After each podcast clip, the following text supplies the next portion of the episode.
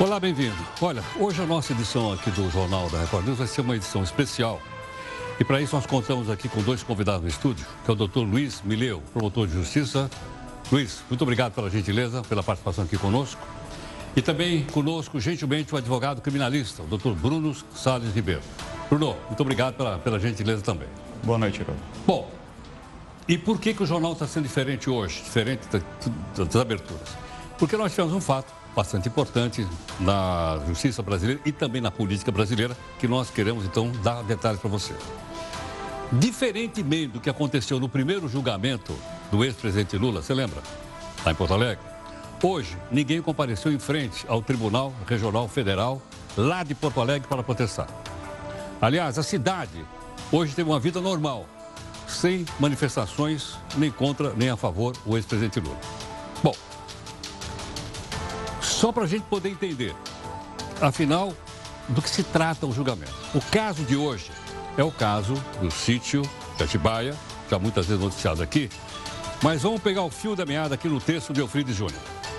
No caso do sítio de Atibaia, o ex-presidente Lula foi condenado pela juíza substituta Gabriela Hart, da Vara Federal de Curitiba, a 12 anos e 11 meses de prisão por corrupções ativa e passiva, além de lavagem de dinheiro. Foi a segunda condenação do ex-presidente no âmbito da Lava Jato. A primeira se deu no caso do triplex do Guarujá. De acordo com a sentença da primeira instância, Lula recebeu vantagens indevidas das construtoras Odebrecht e OAS por meio da reforma do sítio que costumava frequentar com a família no interior de São Paulo. A obra teria custado mais de um milhão de reais e o dinheiro teria sido descontado de propinas devidas pelas empresas em troca de favorecimento ilícito, isso em contratos com a Petrobras, segundo a denúncia do Ministério Público Federal, que foi acolhida pela juíza. Entre as melhorias realizadas no sítio estão a construção de uma casa nos fundos da propriedade, uma sauna, a reforma de um campo de futebol e também uma piscina e a instalação de uma cozinha projetada, além da reforma de um lago. Olha, além de Lula, também são réus nessa mesma ação o empresário Léo Pinheiro, o Paulo Gordilho, também é da mesma empresa, OAS, os empresários Marcelo Odebrecht o Emílio Odebrecht, ex-executivos do grupo Alexandrino Alecá e Carlos Armando Guedes Pascoal, além de um engenheiro chamado Emir Dines Costa Júnior. Bom, foram absolvidos o advogado Roberto Teixeira e o pecuarista João Carlos Bunlai, ou perdão, José Carlos Bunlai, também já citado aqui. Já havia sido absolvido anteriormente Rogério Aurélio Pimentel, ex-segurança do Lula. Bom, na sessão que hoje começou por volta das nove da manhã e foi até seis horas da tarde, lá no Tribunal Regional de Porto Alegre, o Procurador Regional da República, que foi o primeiro a falar, doutor Maurício Gotardo Gerum, ok? Fez uma afirmação bastante pesada né, em relação ao ex-presidente Lula. Vamos ver aqui. Nós estamos aqui tratando de um ex-presidente da República extremamente popular, defensor de uma relevante pauta de direitos sociais e que poderia passar a história como um dos maiores estadistas do século XXI, mas que, ao contrário, optou por compactuar e participar de um esquema de dilapidação dos cofres públicos, o que contribuiu em muito para o descrédito de um discurso auspicioso de equalização social, que se demonstrou na prática uma cortina de fumaça para permitir os maiores desmandos com a coisa pública. O desequilíbrio político que permite que hoje se chegue ao cúmulo de se dar alguma atenção a ideias terras, terraplanistas, ou ainda, o que é pior, porque muito mais nocivo, de se referenciar ditadores e figuras abjetas e torturadores, tem muito a ver com o desvirtuamento de uma bandeira que, concorde com seus princípios ou não, tem importância fundamental no jogo democrático. Bom, agora o outro lado, a defesa. A defesa do ex-presidente Lula pediu para anular essa ação. E até citou aqui a sentença do ex-juiz Sérgio Moro, hoje ministro, que supostamente teria sido copiada pela juíza que o condenou na primeira instância, no primeiro grau, como a gente aprendeu aqui. A juíza Gabriela Hart. A douta juíza Gabriela Hart copiou, ou, segundo o laudo pericial elaborado pelo eminente perito Celso Del Picchia, Sua Excelência aproveitou, sem qualquer referência, sem qualquer indicação de fonte, a sentença do juiz Sérgio Moro. Isso é inadmissível. É, Nesse contexto, eh, a Vaza Jato vem como reforço de que o apelante não teve direito a um processo justo, não teve direito a um julgamento justo, imparcial e independente. Bom, o grupo de três desembargadores decidiram votar. O primeiro deles é João Pedro Gebran Neto, que aliás é o relator da Lava Jato no Tribunal de Porto Alegre. Tá? E ele votou, como você vai ver agora, já decidindo a situação do ex-presidente Lula. O grupo 1 um é, o grupo 2 e 3 de fatos, ou seja, corrupção e lavagem é, relativos ao Odebrecht, é, aplica-se concurso formal. O grupo 4 e 5 de fatos relativos ao concurso, à corrupção e lavagem do grupo OS, também concurso formal. E todos esses delitos, mais a corrupção relacionada ao Partido dos Trabalhadores, todos eles em concurso é, material. Motivo pelo qual a pena final queda-se em 17 anos, um mês e 10 dias de reclusão a ser cumprida inicialmente em regime fechado, mais 422 dias multa a razão unitária de dois salários mínimos. Bem como apontado pelo juiz Acó, a progressão do regime está a depender da reparação do dano. Também mantém a interdição de direitos para exercício de cargo ou função pública. Aí está, então a pena foi aumentada de 12 para 17 anos de idade. O segundo desembargador a votar, doutor Leandro Paulsen, também chamado de revisor, ele foi também na mesma, na mesma linha e afirmou, entre outras coisas, que o processo que eles estavam julgando não deveria ser anulado. Deixo de determinar de imediato a prisão para cumprimento das penas, como vinha fazendo até agora, sem prejuízo de que esta se dê assim que revista a orientação superior ou que alterado o parâmetro normativo que invoca para se amparar. Com essas considerações, senhor presidente, acompanho integralmente Sua Excelência, o desembargador João Pedro Gebran Neto. É o voto. Bom, são três embargadores. O terceiro desembargador a votar foi Carlos Eduardo Thompson Flores. E ele proferiu a decisão do Tribunal de Recurso em Porto Alegre. A turma, por unanimidade, os termos do voto do relator, rejeitou as preliminares e deu provimento às apelações de José Carlos Costa Marques Munlai, Emir Diniz Costa Júnior, Roberto Teixeira e Paulo Gordilho, negou o provimento à apelação de Emílio Odebrecht, de Emílio Odebrecht e Carlos Armando Guedes Pascoal e Fernando Bitar, deu parcial provimento à apelação de Luiz Inácio Lula da Silva, José Aldemário Pinheiro Filho e do MPF, afastou de ofício a condenação de Fernando Bitar à reparação do dano. É isso, então. Foi feito o julgamento de forma unânime. Bom, então eu já disse que nós temos aqui os nossos convidados aqui no estúdio, gentilmente, o promotor de justiça, doutor Juiz Mileu, e o advogado criminalista, o doutor Bruno Salles Ribeiro. Luiz, o advogado de defesa acabou de dizer ali, doutor Zanin, né, que o julgamento não foi justo. Concorda, não? Sobre a visão dele, não seria justo. Justo não é diferente de um julgamento respeitando o devido processo legal. É a visão do advogado nesse sentido de que ele não teria tido é, um, uma análise justa dos fatos em especial porque o sítio não estava no nome do, do ex-presidente, ou porque não havia nenhuma outra informação de qual teria sido eventualmente a, a propina recebida em decorrência ou em troca deste, deste sítio. E aí não teria sido justo neste aspecto, justamente por ser, na visão do advogado, uma perseguição política junto ao ex-presidente. Bruno, sua opinião, foi justo ou não? Que é justo, né? Acho que essa seria a pergunta mais difícil. A gente não tem que falar em justiça. É, eu concordo com, com o colega que a gente tem que falar sobre as regras do devido processo legal. Em primeiro lugar, a gente precisa saber se esse processo foi conduzido por um juiz imparcial. Tá? É, foram dois juízes que atuaram nesse processo, o doutor Sérgio Moro numa fase pré-processual e a doutora Gabriela Hart, que conduziu a ação penal. É, além do juiz imparcial, precisa se identificar se foram adotadas todas as regras processuais, as garantias ampla defesa, ao contraditório e se tudo isso foi respeitado. Tudo isso eu estou falando de processo. Depois a gente tem que falar de direito penal. O direito penal foi respeitado? De fato, o ex-presidente Luiz Inácio é, Lula da Silva era um funcionário público quando usufruiu desse sítio? Essa é uma grande pergunta que a defesa sempre faz, sempre levanta. Até que ponto um ex-funcionário público, ex-funcionário, fora do exercício da função, não antes, porque isso o Código Penal é claro, se eu já fui eleito e ainda não começo a exercer o cargo, mas já saio prometendo coisas para os outros, isso é corrupção. Mas depois que eu já saí do cargo, não tenho mais poder, né? Eu não tenho mais nenhum poder formal. Eu ainda sou, é, posso ser considerado funcionário público?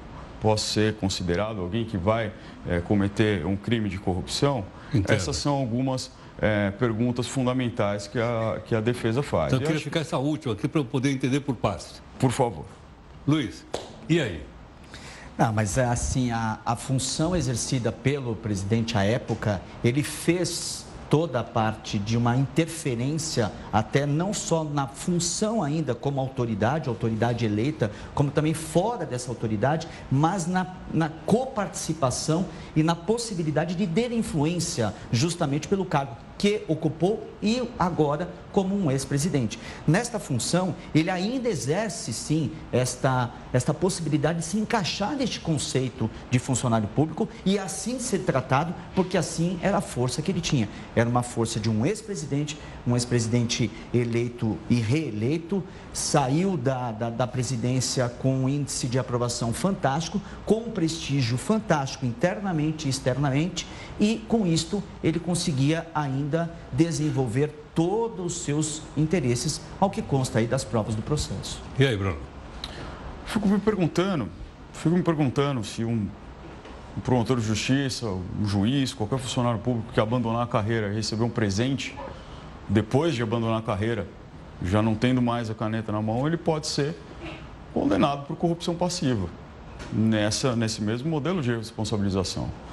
É, a reforma do sítio, ela foi feita depois do presidente Lula ter deixado a presidência da República.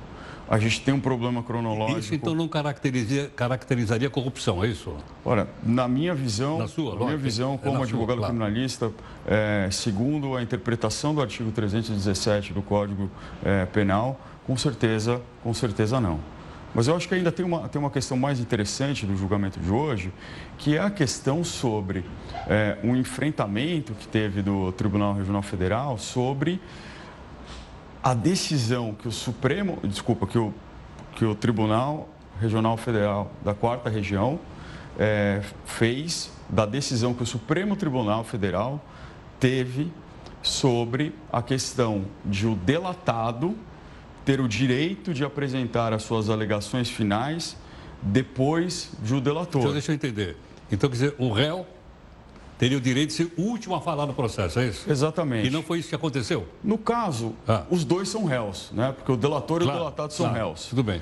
Mas o Supremo Federal, o Supremo Tribunal Federal recentemente decidiu em um habeas corpus, em dois, dois julgamentos distintos, que aquele que é delatado por ser delatado, ele tem uma posição diferente do delator. Então ele tem o direito um... de falar por último, é isso? Exatamente. Porque o delator passa a ser um colaborador da acusação. Só, só para entender. Luiz, eles não respeitaram isso? Não, assim, a gente tem que pontuar um pouco esta parte da, da dessa, desse julgamento junto ao, ao Supremo neste habeas corpus de forma bastante específica. A lei que trata da colaboração, ela não fala, ela não traz nenhuma informação de que o, colabor... o aquele que foi delatado deve falar por último. Isto foi uma construção da defesa, uma construção muito bem feita, inclusive pela defesa, em que estava ali omissa em relação à própria legislação. Porém, o Supremo ele foi pontual. Ele disse assim: olha, só causa prejuízo de não falar por último se ele apresentou os argumentos no processo lá na primeira instância. Se ele não alegou, ele não tem prejuízo. E por que isso, Heraldo? Porque a partir do momento que tem a delação, e essa delação ela é ali homologada, aquele que é o delatado, ele tem total conhecimento dessa informação. Ou seja, ele vai se defender, ainda que se defenda no mesmo momento em que os outros corréus, ele se defende sabendo totalmente do que foi produzido. O, o fato do, do, processo penal hoje ele tem que ser visto sobre o que nós temos hoje do, do sistema acusatório. O sistema acusatório é juiz, Ministério Público e a própria defesa. O delator, ele não é assistente da acusação, ele não pede a condenação. Ele pode ter interesse, mas ele não faz às vezes. Razão pela qual ele tem que ser tratado da mesma forma como todos os réus. Se ele não mostrou prejuízo, e me parece que no, no caso do sítio, o advogado Zanin, ele não fez esse pedido lá em primeira instância, não teria o porquê, e aí foi afastado de forma preliminar lá pelo, pelo TRF4, de que não houve nenhum tipo de prejuízo. Se não há prejuízo, não precisa anular processo. Bruno. É, só uma correção, no caso, o Lula foi o único réu que havia feito esse pedido em primeira instância. É, mas o, acho que no caso do sítio, perdão, acho no, que... No caso do sítio, sítio. É, o afastamento foi por um outro argumento, foi pelo argumento do prejuízo, não da falta do, do pedido no momento adequado.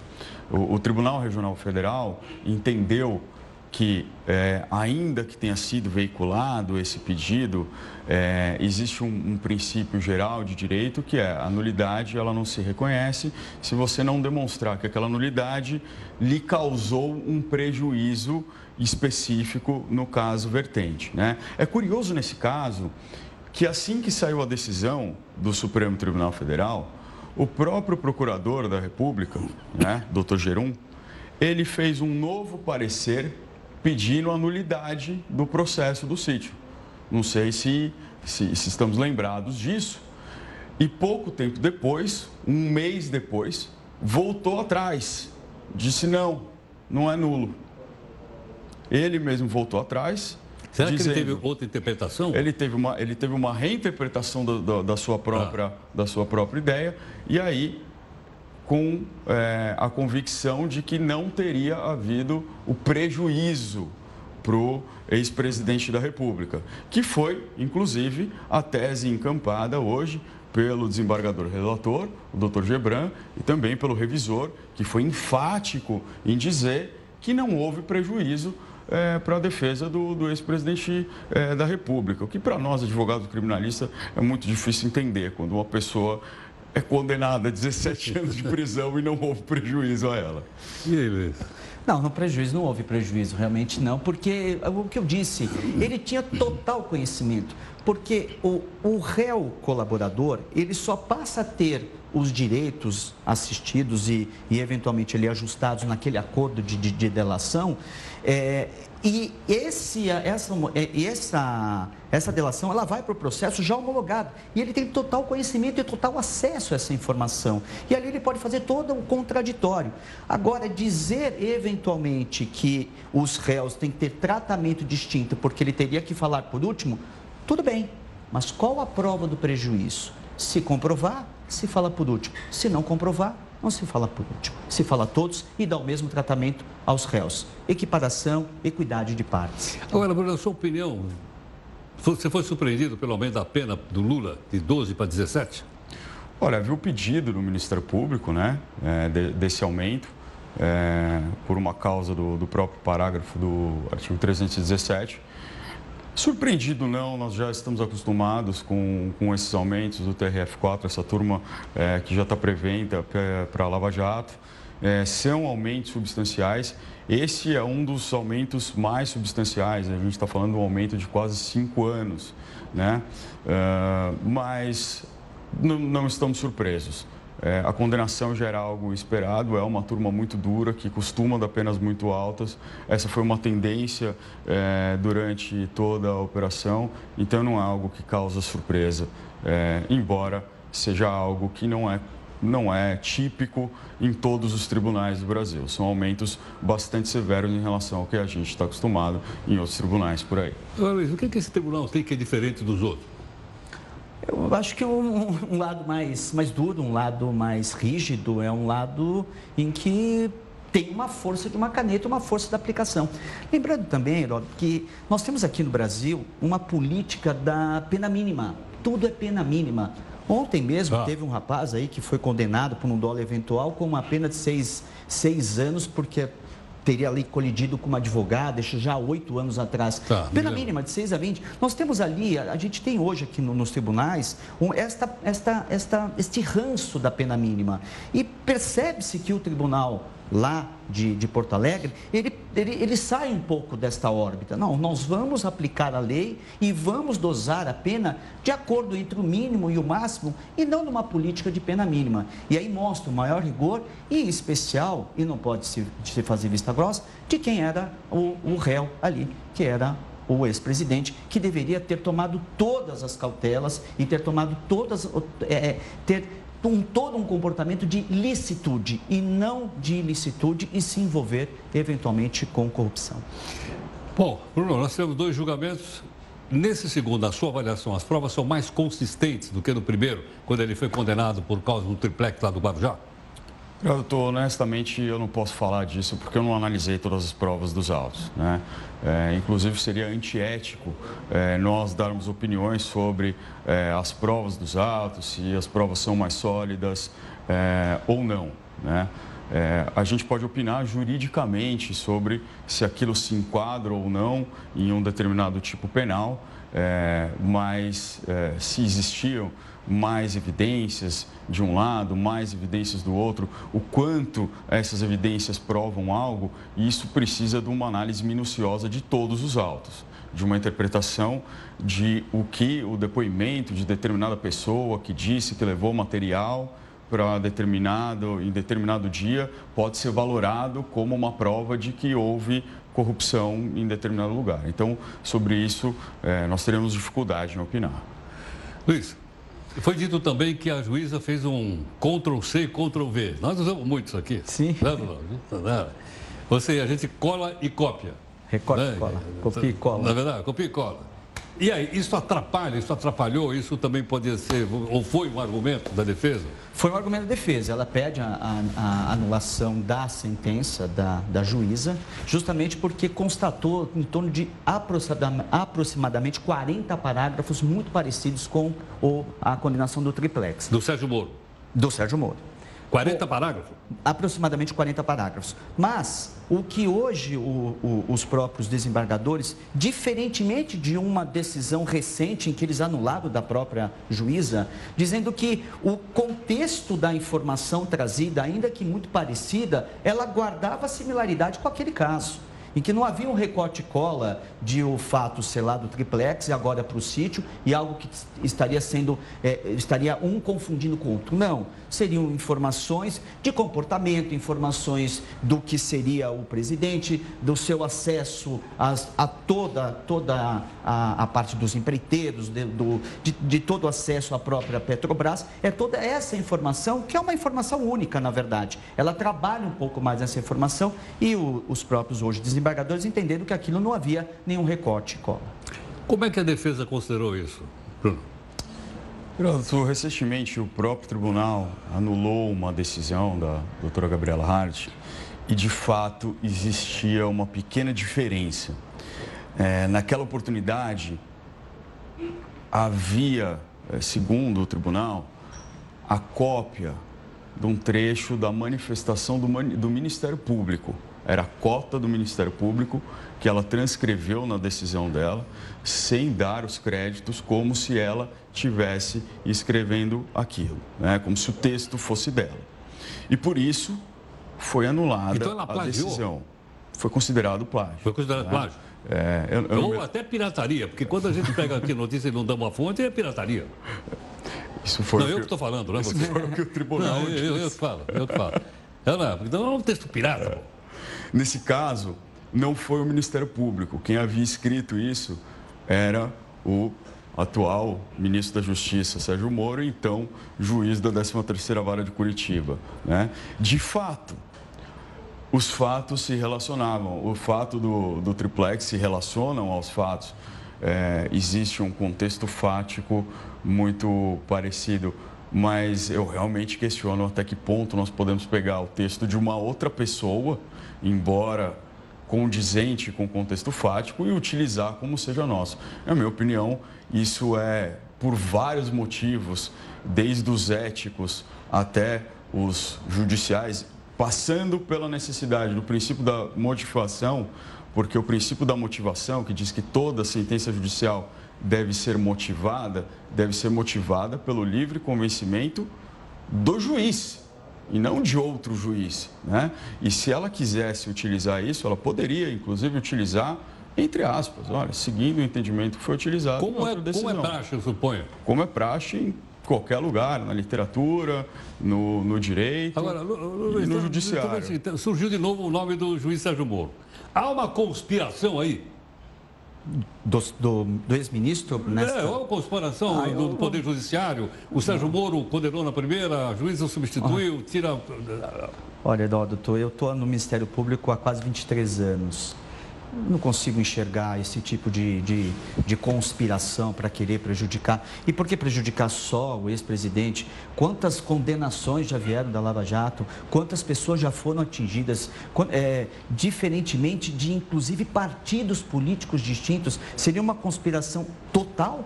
Seria uma conspiração, a meu ver, contra a corrupção e não contra pessoas.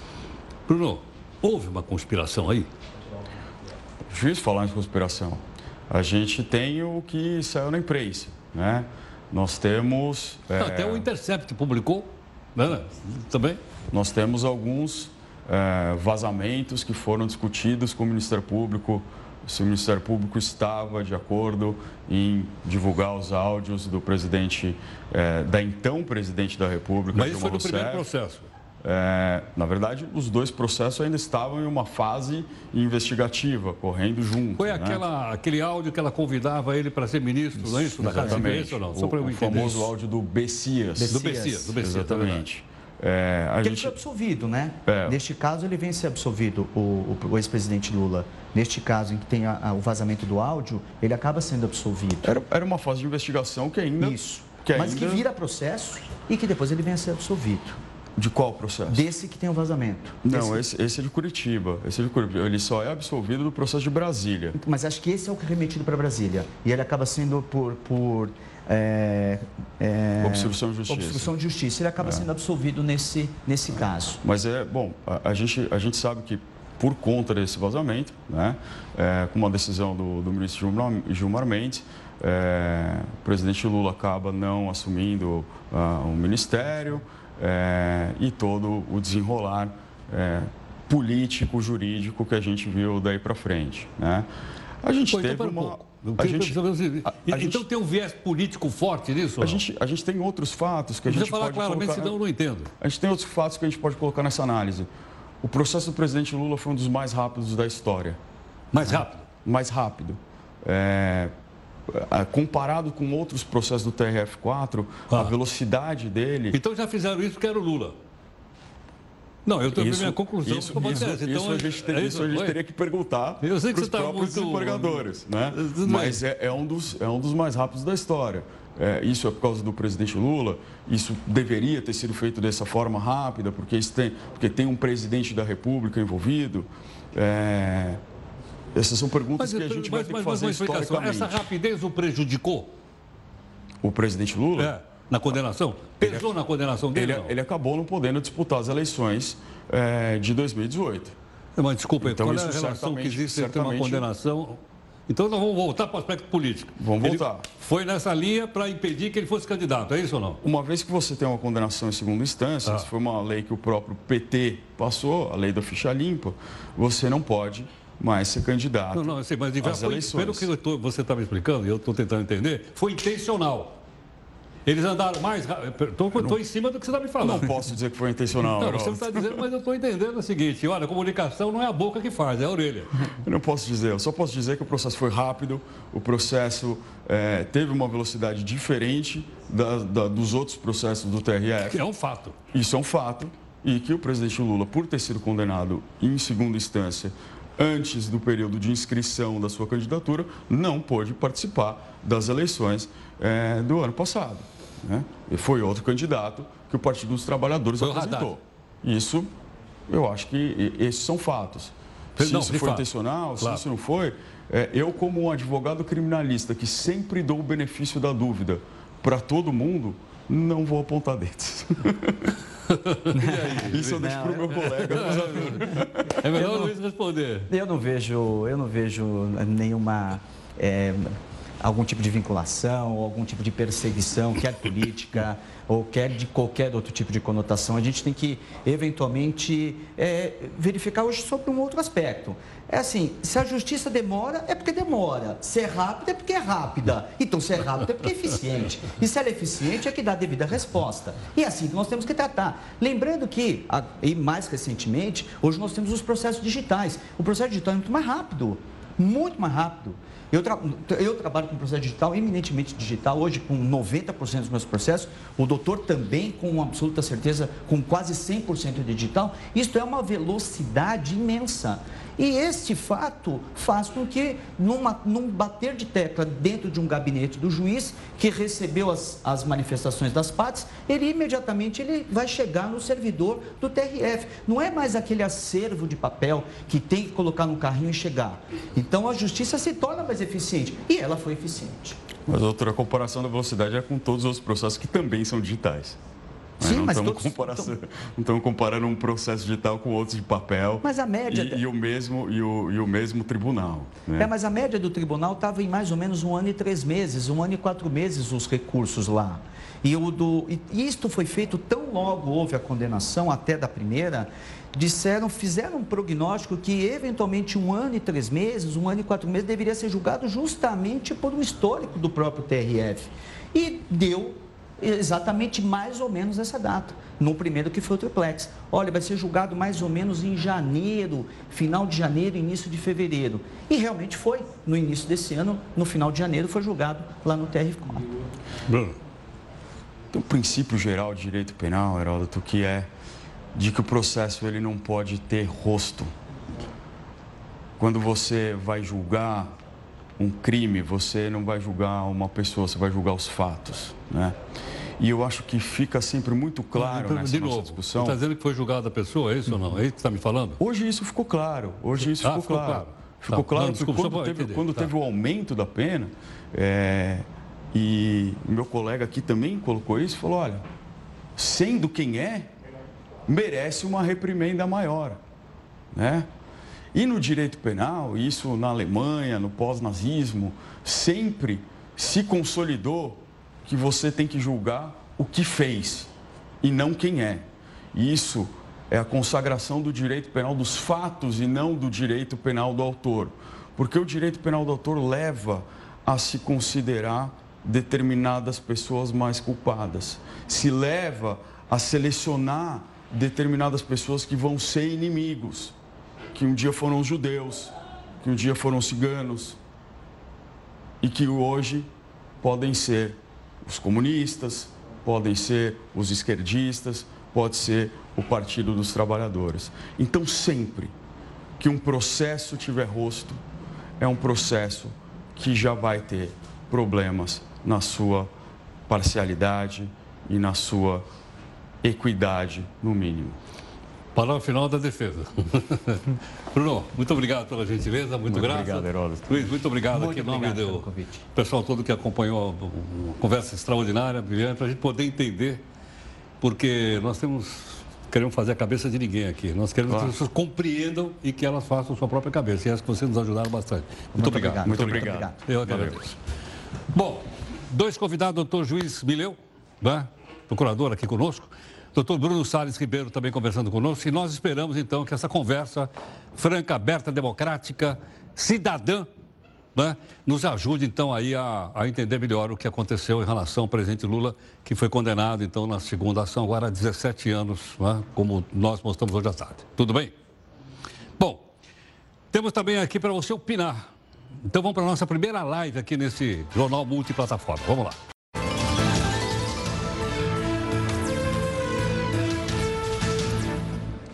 Olha, hoje nessa edição especial do nosso multiplataforma, você viu agora há pouquinho aqui um debate entre um membro do Ministério Público e um advogado criminalista de defesa eh, em torno então da condenação do presidente Lula. 17 anos pela segunda vez condenado em segunda instância.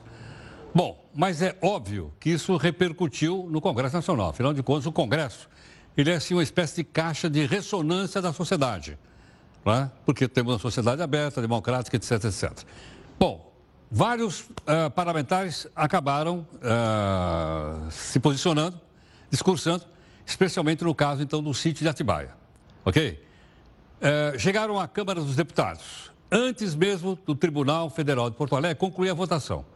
Um deles, um deles, que é o deputado Bibo Nunes, até estava comemorando. Dá uma olhada. Ser do relator do processo contra Lula pediu que a pena aumente de 12 para 17 anos. Atenção, o relator agora pediu o aumento da pena de 12 para 17 anos. Quando eu dizia aqui que não tem Lula livre, é porque não tem. Tinha Lula solto e hoje deverá novamente ser condenado. Vamos respeitar a justiça, porque quando a política entra nos tribunais, a justiça foge pela janela.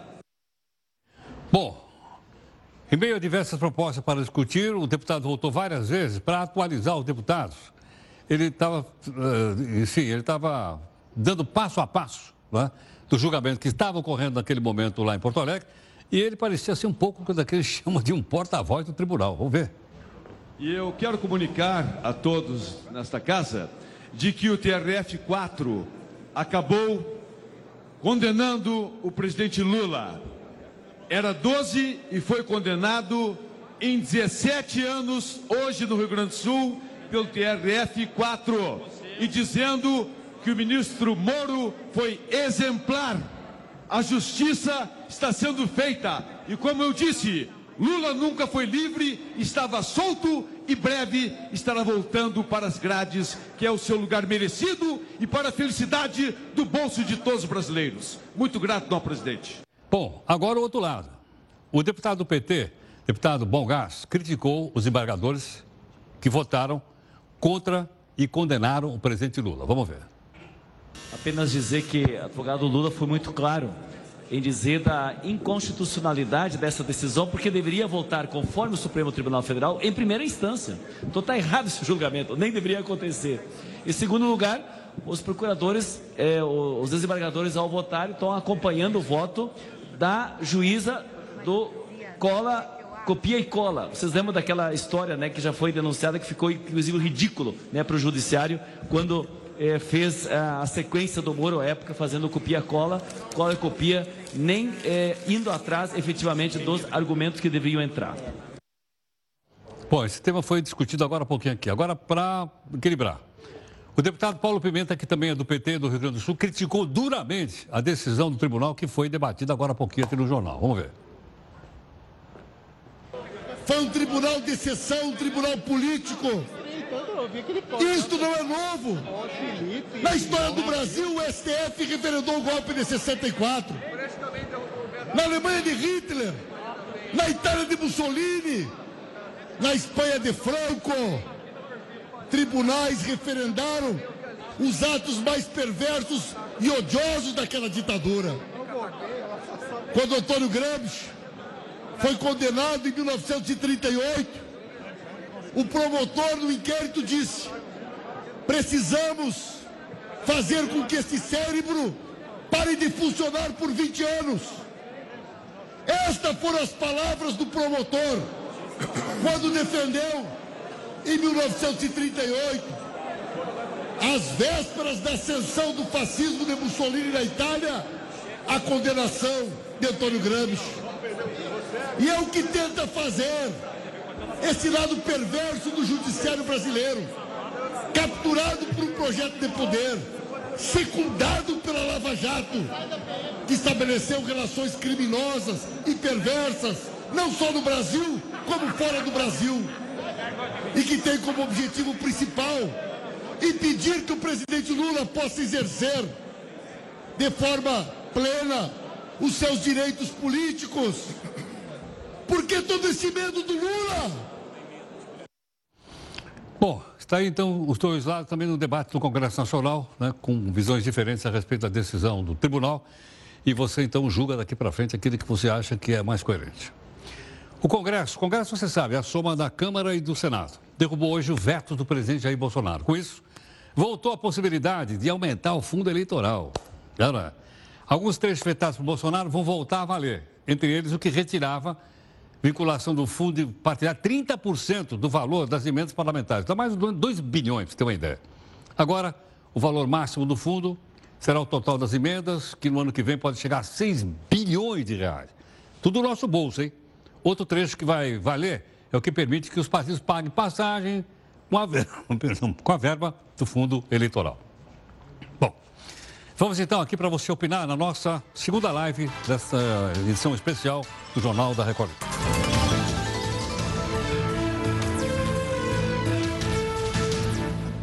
Bom, todo dia a gente está mostrando para você aqui no jornal o mapa dos votos para a prisão após o segundo julgamento ou segunda instância, ok ou não? Até para você saber o que o seu senador pensa. São três senadores por estado, fica mais fácil da gente mostrar. Então está aqui o mapinha, você pode colocar também no seu celular no seu computador. Hoje a gente vai clicar aqui, ó, no Rio Grande do Sul. Tem três senadores lá, vamos lá. Opa, opa, opa, opa, opa, opa, opa. Aí tá, tá. Dá para baixar um pouquinho só para eu poder ver a foto, é melhor. Aqui, tal, tal, tal. Uh, tá, ok, vamos subir então, por favor.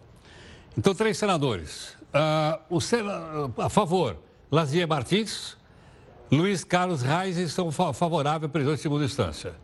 Uh, o senador contrário é o senador Paulo Paim, do PT, do Rio Grande do Sul. Então, tem dois a favor e um contra no Rio Grande do Sul. A gente está vendo todo dia isso. A Justiça de Santarém, no Pará, obteve e manteve prisões preventivas de brigadistas suspeitos de provocar queimada na área de preservação ambiental, um local lá, aliás, é um distrito turístico, chamado Alter do Chão. Quatro integrantes da brigada, brigada é para apagar fogo, né? E não é para pôr fogo. Pois é, mas eles foram presos pela polícia. São acusados de botar fogo na área em troca de doações. Segundo a polícia, os brigadistas receberam mais de 300 mil reais, mas só declararam 100 mil. A defesa informou que vai entrar com pedido de habeas corpus do Tribunal de Justiça para libertá-los. A previsão do Jornal da Record News virou realidade.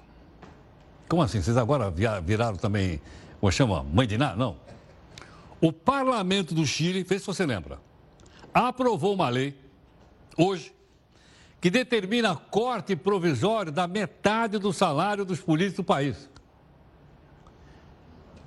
Corte vai durar 60 dias e é uma maneira de aliviar as contas públicas projeto, imagine, foi aprovado por unanimidade. Eles aprovaram por unanimidade. Essa medida é uma resposta aos protestos, dá uma olhada aí, ó, que vem acontecendo no Chile nos últimos meses. Ok? Então, até nós fizemos aqui também essa pergunta para saber se a gente ia conseguir isso não, a maior parte senão eles não vão deixar. Imagine, por exemplo, o seguinte: imagine uma praia só sua, uma bela casa, coqueiro, um belo cachorro, né? Brincando lá na areia, Nada de intruso, nem farofeiro, nem surfista, nem corintiano. Bom, tudo cercado com arame farpado da melhor qualidade. Aí a pergunta que fica é o seguinte: afinal, pode existir praia fechada em condomínio, como tem aqui no Brasil? Veja no texto da Amanda Alves. O Brasil é um país conhecido pela beleza de suas praias. Moro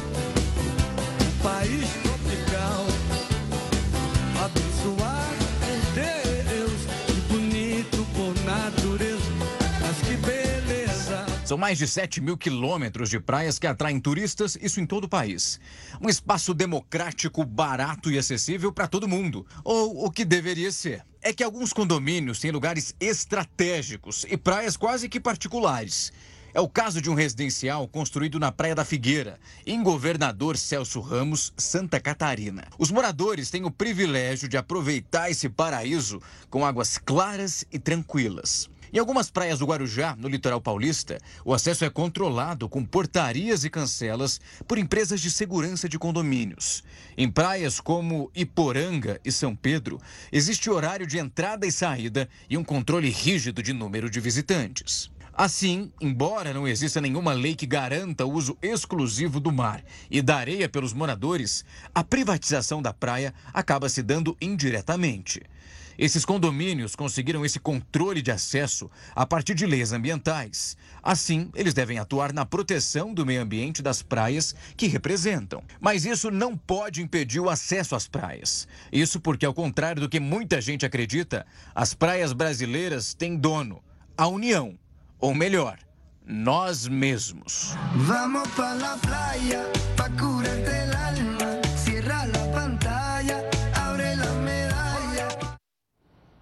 Belíssimas praias. Bom, vamos então aqui para a nossa terceira live, para você opinar aqui no multiplataforma. Está aí o nosso Zap Zap.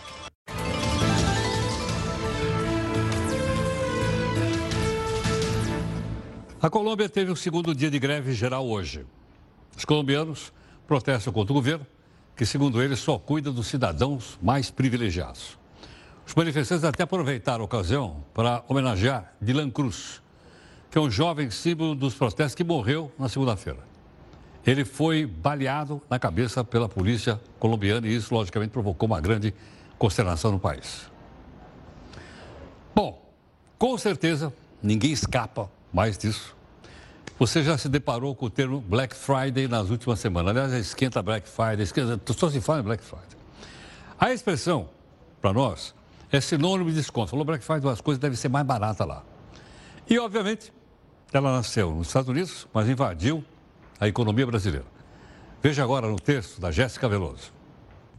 As promoções são mirabolantes. Especificamente esse aqui, preto com branco, só para vocês terem uma ideia, 700 reais. Sabe quanto ele está agora, lá nessa barra onde eu separei, onde eu vou deixar o link no box de informações, escrito lá New Balance? 199 reais. Tem desconto até no papel higiênico. Olha, eu falando mal do tal do Black Friday, e olha, comprei no mercado 5, levei 6. Ué, não é que o preço estava bom mesmo, gente? A Black Friday acontece todos os anos na última sexta-feira de novembro. E os lojistas já ficam esperando a multidão de compradores entrarem nas lojas.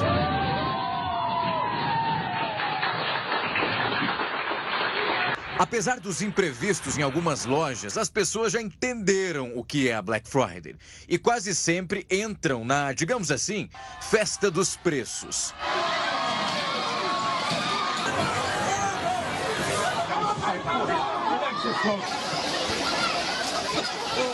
Na verdade, não são só os consumidores compulsivos que aproveitam essa data. As grandes marcas sempre embarcam nessa onda. Esse ano, a Black Friday bateu até no estômago. Diversas redes de fast food entraram nesse clima para competir quem traz os preços mais baixos. A disputa entre o Burger King e o McDonald's está dando o que falar. O BK vai vender seis lanches por apenas 15 reais. Já o Mac quer conquistar o público vendendo dois sanduíches clássicos por R$ 4,90. Como é que é? Com tanta comida, tipo quase de graça, como é que fica aqueles quilinhos a mais? É simples. É só queimar tudo em alguma academia que também, adivinha, aderiu a Black Friday. Para, para com isso, para! Tu tá sabendo? Esquenta Black Friday. Toda sexta de novembro, mensais pela metade do preço, 50% off. As redes de cinema não ficaram para trás. Essa aqui está oferecendo algumas sessões especiais por cinco reais. E tem saco de pipoca em dobro. Bom para fazer bastante barulho no cinema, né não? Quando eu vou no cinema, eu faço isso toda vez. Compro tanta comida que parece o rancho do mês. Tem gente pior que eu, você não acredita. Talarica, foi pro cinema, levou até marmita. E quando se fala em Black Friday, sempre tem alguém para criticar essa data. Black Friday ou Black Fraud. Tudo pela metade do dobro do preço. Mas além da dúvida se as promoções da Black Friday são verdadeiras ou não, a expressão também é questionada. Ela nasceu nos Estados Unidos e é usada para denominar sexta-feira após o feriado de ação de graças.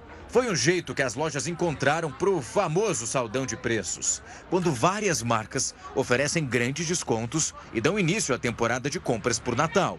E essa é a melhor explicação do termo, porque tanto lá nos Estados Unidos quanto aqui no Brasil, o que as pessoas querem mesmo é comprar. Gente, que horror! O velório do apresentador da Record TV, Gugu Liberato, será amanhã. Nós temos aqui as informações no nosso portal, aqui do Grupo Record, que é o r7.com. Vou ler para você, olha. Ah, velório do Gugu Liberato será aberto ao público na quinta-feira, ao meio-dia.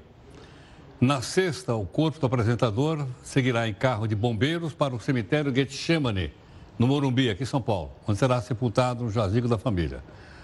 O velório está marcado para quinta-feira às 12 horas. Se você quiser comparecer, é na Assembleia Legislativa de São Paulo. Fica aqui no Parque do Ibirapuera, região central de São Paulo. Né? A cerimônia será aberta ao público. De acordo com a assessoria de imprensa do Gugu, o corpo já está preparado para traslado e deve permanecer na funerária até esta quarta-feira, quando nesse momento já está de volta ao Brasil. Nós até mostramos aí a imagem, né? o corpo embarcando no avião de uma companhia aérea e já está a caminho do Brasil. Deve chegar por volta de 5 e meia da manhã desta quinta-feira. Muito obrigado aqui em nome da nossa equipe de técnicos, jornalistas. Você continua na live aqui conosco, que acontece no Facebook, Twitter, Instagram e tudo mais. Nosso encerramento de hoje é na voz de Tina Turner. Por quê? Porque ela completou 80 anos de idade e continua cantando bem.